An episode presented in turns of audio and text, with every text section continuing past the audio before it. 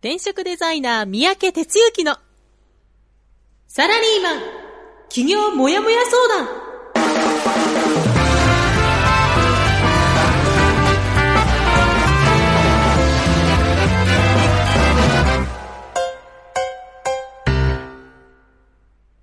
自分に何ができるんだろう？何から始めたらいいの？この番組は、そんなモヤモヤ状態のあなたのお悩みに、サラリーマンの応援団長、転職デザイナー三宅哲之がお答えする、ポッドキャスト番組です。2018年12月11日火曜日朝6時です。リスナーの皆さんおはようございます。団長こと転職デザイナーの三宅哲之です。えー今日も元気が出るラジオスタートしました。よろしくお願いします。ということでね、えー寒さがね、なんか本番になってきたなって感じじゃないですか。日本全国聞いていらっしゃる方いると思うんですけど、ちょっとそれによっていろいろ違うかもしれないけど、まあなんかね、数日前って言ったらあれですけど、まあ半袖でもいけるというか、それは大げさか。まあそのぐらいのね、暑さで、暑さっていうか暖かさでね、冬はどうなったのかなみたいな感じでしたけど、ここ3日ぐらいね、一気に冷え込んできて、で、今日もなんか天気予報を見てると、日本全国、下り坂？で、晴れのち雨みたいな予報が関東地区は出てますが、なんかもう山沿いでは雪になるといったようなことで、今日は実はあの自宅の方に戻ってるんですけども、ベース国庫がある時川町の山並みは雪予報が出ていてですね、いや、今度行くときこれはやべえなということで、あの、ビビってるんですけども、まあそんな感じでね、あの、なんか、周りで体調悪くて体調悪くなったんでとかっていうことをねよくよく耳にする季節なんで本当にこう温度変化とかね忙しいとかそんなことでえー体調を壊しやすいこの12月の真ん中あたりですんでね、えーまずは健康第一ですから体に気をつけて毎日送っていただきたいと思います、えーそれではですね、えー今週もこのコーナーから始めていきましょう団長の一週はい。それでは、あの、1週間振り返りからですね、えーしていきたいと思います。あれ、今なんか音楽プチッと切れたけど、大丈夫だったかな？はい。えー、っとですね、先週1週間は、12月4日の火曜日から、12月10日の月曜日という1週間になります。あなたの1週間はどんな1週間だったでしょうか？ちょっとプレトークでも喋ったんですけど、あのーおかげさんでこうしてラジオ放送をやらせていただく中で、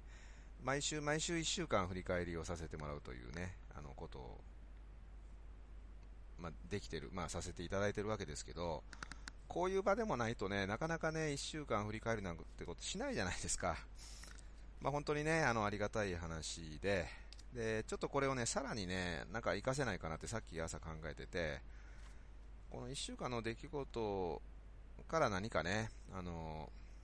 気づいたことを発信できるような、なんかそんな風にしていこうかななんてね、ちょっと考えていた次第ですけど、まあまあ、そんなことで、いきますとですね、え12月4日の火曜日にいつものようにラジオで僕の1週間はスタートしました。で、この1週間ね、結構いろんなことあったんですけども、その日ですね、午後から、とあるキャンプ場を運営なさってる、うんそこの、まあ、あの、幹部っていうかね、方と、それから新入社員の方と、ベース国庫にお越しいただきました。まあ、目的は、この春に入った新入社員の研修を国庫でやりたいということでね、あの、ホームページからお問い合わせいただいてね、来たんですけど、うん、実はね、超大手のところでしてね、え、そんなところの方がなんでこんなちっぽけな焚き火するとこにいらっしゃるの？みたいな感じだったんですけど、まあ、いろいろやり取りして直前でね、あの、まあ、やっぱこの焚き火でコミュニケーションするっていうところには関心を強くお持ちで、で、まずはその新入社員向けにそういうような場が作りたいということと、まあ、それから、まあ、自分たちもね、なんかそんなことをこれから提案していきたいと、いったようなことから、こうダイジェストでいいんで、あの研修の場を作ってくれませんかみたいな依頼をいただきまして、で、前日だったんで、ちょっと準備もなかなかできないということからですね、まあ、本当にこう短いバージョンで、まあ、焚き火を囲んで、みんなの話をしてもらうという場作りをしたんですけど、まあ、とてもね、なんと言ったらいいかな、まあ、いい会社でね、いい会社でっていうのは本当にこう、うん、まあ、いわゆる理念っていうやつだと思うんですけど、そういうのがしっかりしていて、それに共感して全国から若い人が集まって、で、この会社に出会えてよかったみたいなことをね、まあ、一言で言うとみんなが、まあ、言ってたんですけどね。で、その幹部の方もね、とてもこう、フラットで、えー、同じ目線で話ができるようなね、いう方で、まあ、これいい会社やなというのがすごい感じられたんですけど、まあ、そんな方々にお泊まりいただいて、で、まあ、それ以降はね、あの、場所をお預けして、で、そちらで研修を進行されたみたいですけどね、っていうのがありました。えー、それからね、水曜日は、まあ、話題的なことで言うと、埼玉県の観光課っていう部署があって、で、そこの方がね、あの、来たりしました。えー、目的は、民泊をですね、まあ、まあ、宿泊業というか、そんなことやる関係で民泊の、え、まあ、許認可をもらっているんですけども、そういうところを実際に行って、で、どんな事業形態やっているかということとかね、まあ、それからま決められたルールが守られているかということの、まチェック、確認ですね、ということで、その人たちが、2人職員の方がね、いらっしゃって、で、いろいろとこう話をしてたんですけど、まあ、民泊えー、今日今年の6月に法律化されてね、なんで法律化されたかというと、やっぱりその外国人の方がもうかなり出入りするということから、いろいろとこう周辺のね、あの住んでいらっしゃる方に、えー、不安とか、まあ、迷惑までいかないけど、そういうことが結構頻繁に起こるようになったらしいんですよね。まあ、例えば、あるマンションの一室を民泊で貸し出しするとってなると、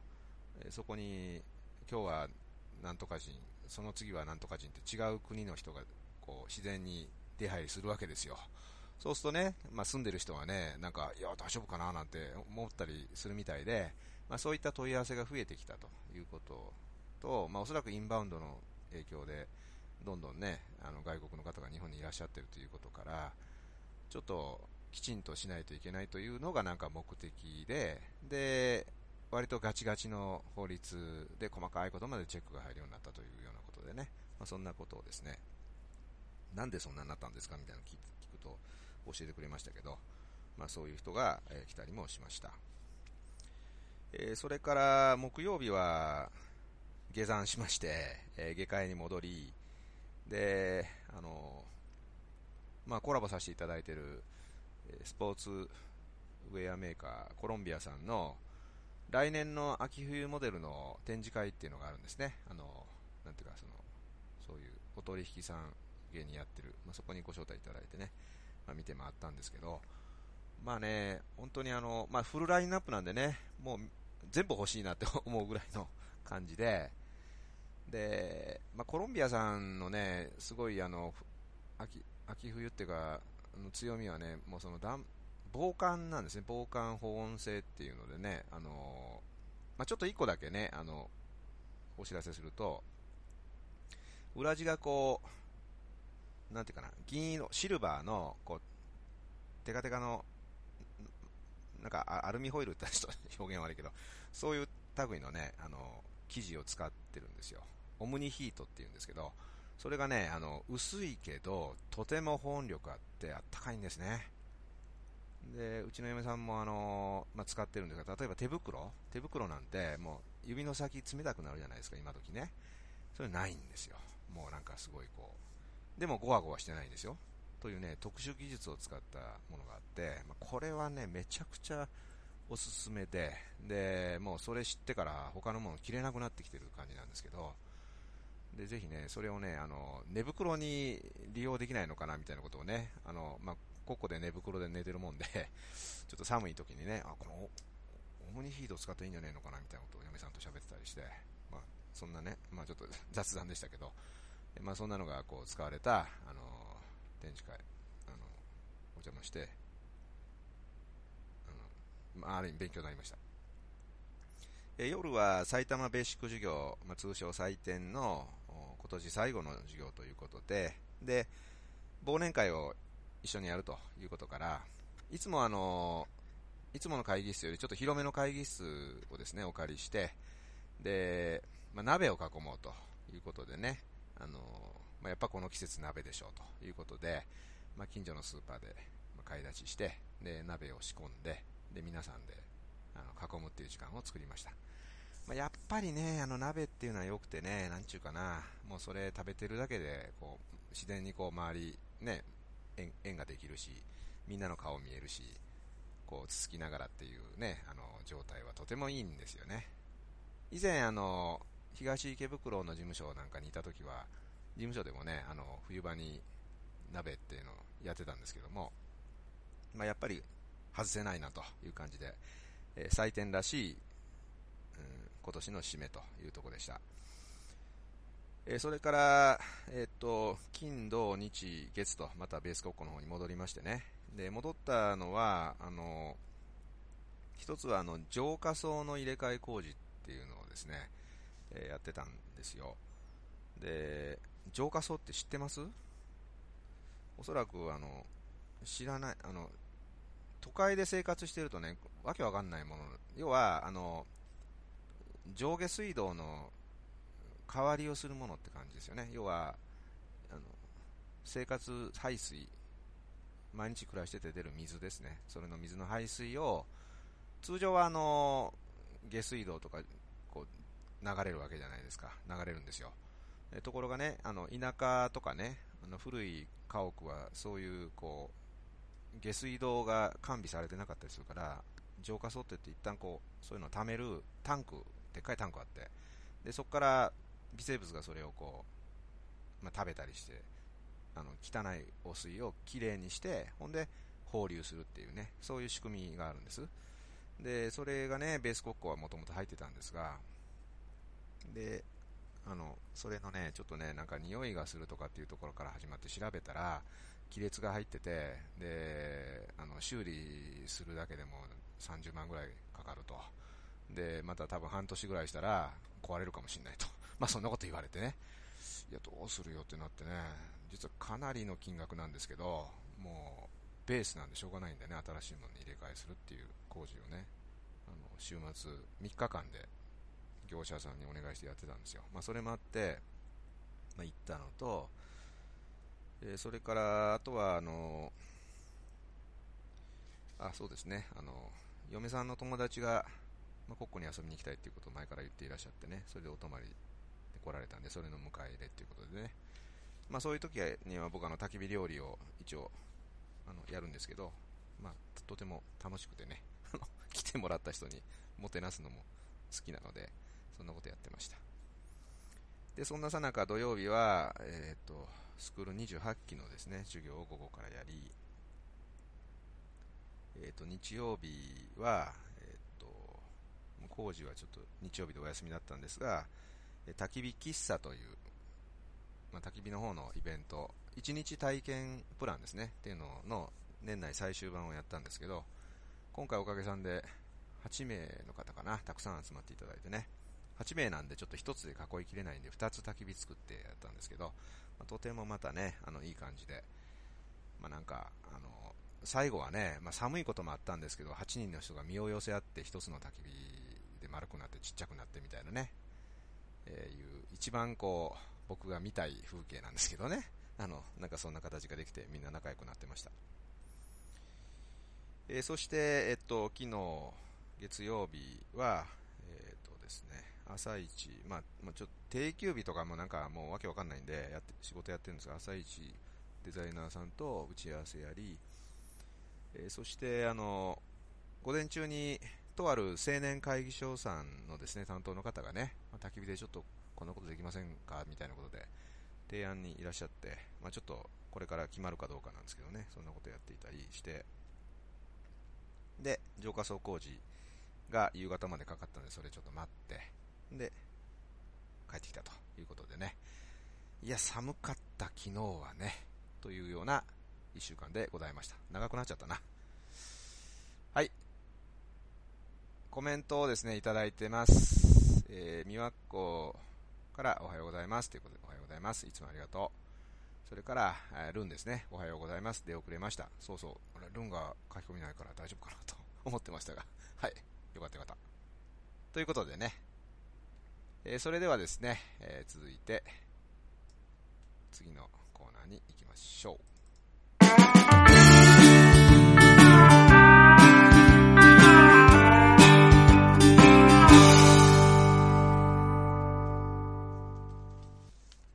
ということで、今日の本編ですね。1週間ちょっと伸びちゃったんで時間が来てますけども、今日の本編は、まあ、時々あのご紹介してます日経 MJ っていう紙面から企業に役立つネタを拾い上げてみたいな形でね何を買うかよりどう買うかというのが今日のテーマですで何を買うかよりどう買うかっていうことなんですけどこれねどういうことかと言いますとねちょっと待ってくださいよあちなみにコラムで書いてたりするんでねちょっとそれで 見ながら振り返りながら喋るんですけど、あのー、まあ、ネットでね、まあ、今サクッと何でも買える時代じゃないですか。ね、欲しいと思ったらその場で Amazon とか、まあ、僕なんかだったそうだけど Amazon で検索して、これこれって検索して、あ、これやなと。で、ちょっと多少口コミ見たり、他のもん比較したりして、よっしゃ買うぞ、ピッと押したらもう、翌日配送みたいなね。まあ、とても便利な時代なんですけど、あの、そんな時代だからこそね、例えば、どこのお店に行こうかなとか、今日は何を買おうかなとか、うん、なんか新しい出会いとか発見を見つけて、ネットじゃない買い物の仕方ってあるよねっっていうことがね、実は紙面として取り上げられてました。11月30日の紙面なんですけどね。で、あの、事例がいくつかね、取り上げられていて、で、ちょっとその辺を紐解いていきたいんですが、まずあの、京王百貨店って言ってね、あの、地方の方にはね、なかなかちょっとわかんない話かもしれないんだけど、新宿にあるんですよ、百貨店がね。で、この百貨店は、あの、なんていうかな、シニア御用達の店っていうか、本当にこう、高年齢のね、あの方に人気の百貨店で、そんな百貨店に実は今20代の女性がね、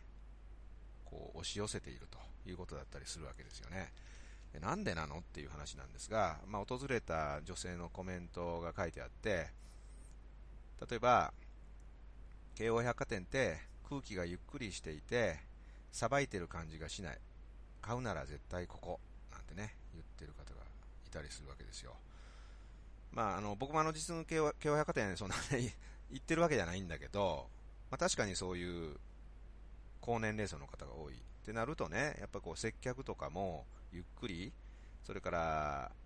うん、歩いてる風景なんかもちょっとこ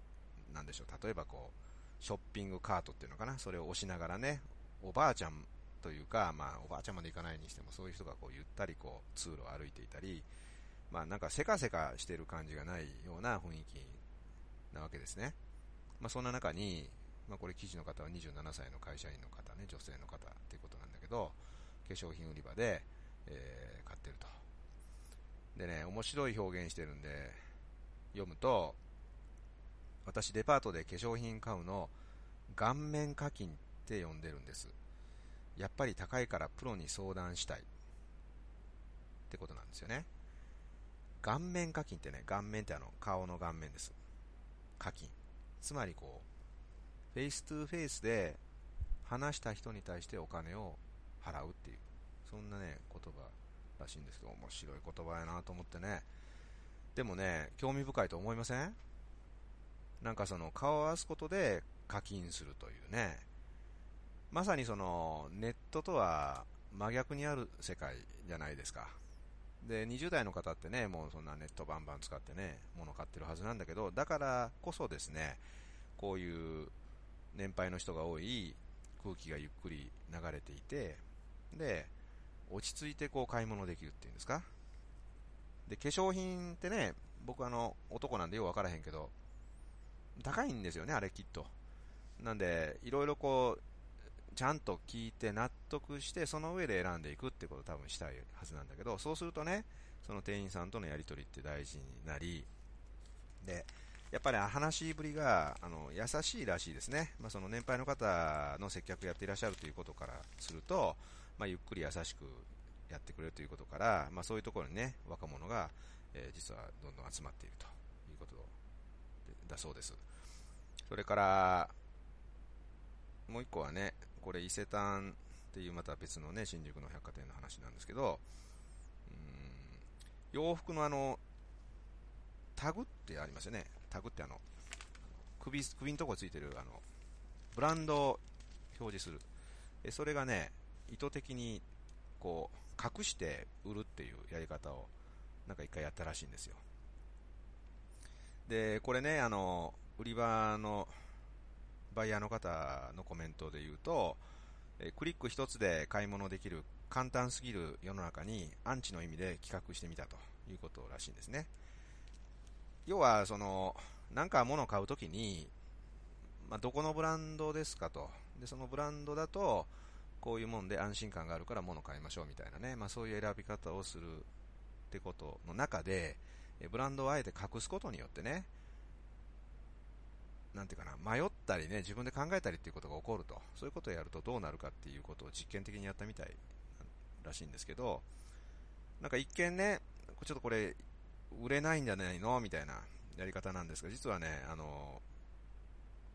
6割ぐらい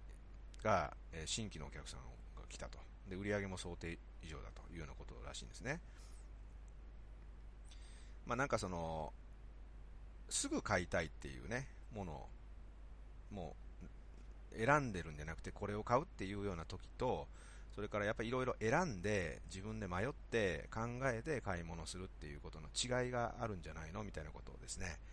あの、バイヤーの方分析してるらしいんですけども、やっぱりそういうね、あの、時間やお金をかけたくないっていうことと逆に時間やお金をかけてでもしっかり物を選んで買いたいっていうようなことがお客さんの思考の中にあるいう、消費者の思考の中にあるっていう、そういう話ですね。それからもう一点はね、まあ、ちょっとね、東京の話題ばっかりで恐縮なんですけども、日比谷にある本屋さんですね。HMD&Books 日比谷コテージっていうところらしいんですけど、まあ、ここは、本のこう並べ方に特徴があるっていうことで、例えばね、星座文庫っていうコーナー作ってるらしいんですよね。で、星座文庫ってのは何かというと、著者の人のね、あの、要は星座ごとに著者を集めてるっていうことらしいんですね。で、この記事の中に出てる人はですね、まる、なんだ、これは、えー、川上美恵子さんっていう作家の方の本を、まあ、買ったと。で、その方って乙女座らしいんですよね。で、その買った人も乙女座。乙女な、乙女座つながりで買いました、みたいなね。いうことらしいんですよ。まあ、そこにはあの、星新一さんとか山崎青コーラさんとかね、そういう乙女座の作家がの著者が並んでる。なんていうか、あ、そこにね、コピー面白いんだけど、時に毒っぽさのある乙女座のあなたへなんて 書いてあるらしいんですけどね。要は、なんかね、普通本屋さんって、その、ジャンルごとに分かれていて、でそこでジャンルでポッと物を取ってっていうことじゃないですか。だけどそうじゃなくて、えー、その、星座つながり、共通点ですね。星座のところから自分と同じ星座の作家の方の本をぴょっと取るというようにでき、するような、えー、陳列、並べ方をしているということでね。面白いですよね。で、ここのね、あの、まあなんていうか、やっていらっしゃる方は、正直言って本屋としたら立地が悪いんですと。なので、わざわざ来てもらう店にするために、一般的な本屋やネット検索の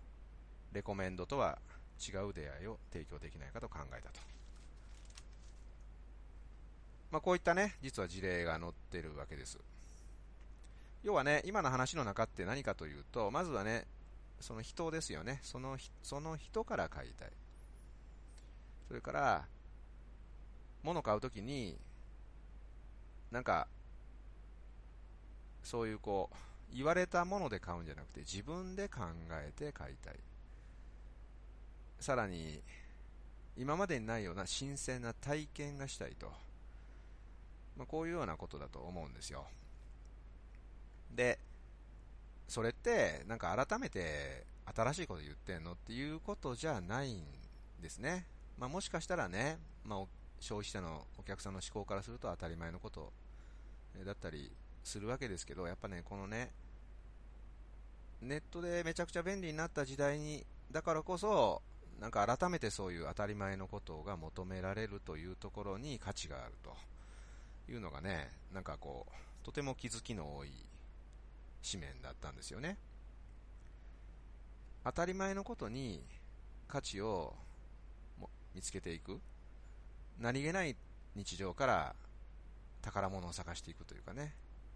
なんかそういうこう、基本ですね。まあ言えば。で、やっぱ起業していくにはですね、お客さんとの心の動き、お客さんと心をちゃんとつながってやっていくってやっぱすごい大切だったりしますから、そういうですね、基本ですね、なんかそこをね、きちんと心得ておくことが大事なんじゃないかなっていうことがですね、えー、今回の、まあ、紙面で感じたところだったりします。なのでね、リスナーのあなたもこう、いろいろこう、街を歩いてるときに、あ、これってなんで売れてんだろうとか、これってどういう工夫してんだろうとかね、なんかそんなことにこう、アンテナを立てながら街中を歩いてもらえるとね、自分で仕事を作っていくっていうことでいくと、とてもヒントがたくさんあったりするわけですよね。まあそんな形でね、年末の気ぜわしいとこに入ってますけども、人が集まってるとこに、どんなものが隠れてんだろうな、みたいなことをね、考えながら動いてみるのもいいかもしれませんよ。はい、えー、というようなことでですね、えー、今日の本編は、何を買うかよりどう買うかというテーマでした。はい。コメント、モスさんからおはようございますということでいただいてます。ありがとうございます。最近ちょっと コメント少ないな まあまあ、あの、強要することじゃないんでね。えー、本編に対するコメントとかもいただけると、えー、嬉しいです。はい、えー、じゃあですね、エンディングの方に入っていきましょうか。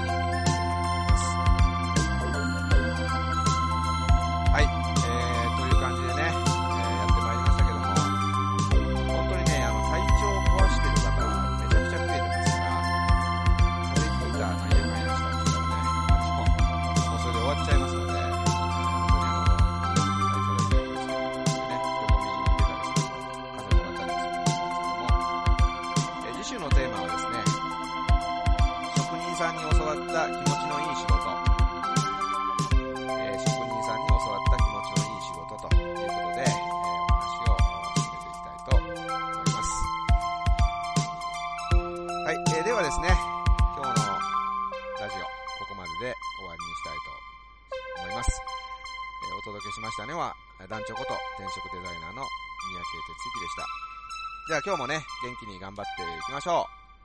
う。いってらっしゃい。この番組は、転職塾。サラリーマンがゼロから始める自分サイズ企業準備の学校。フリーエージェントアカデミーの提供でお送りしました。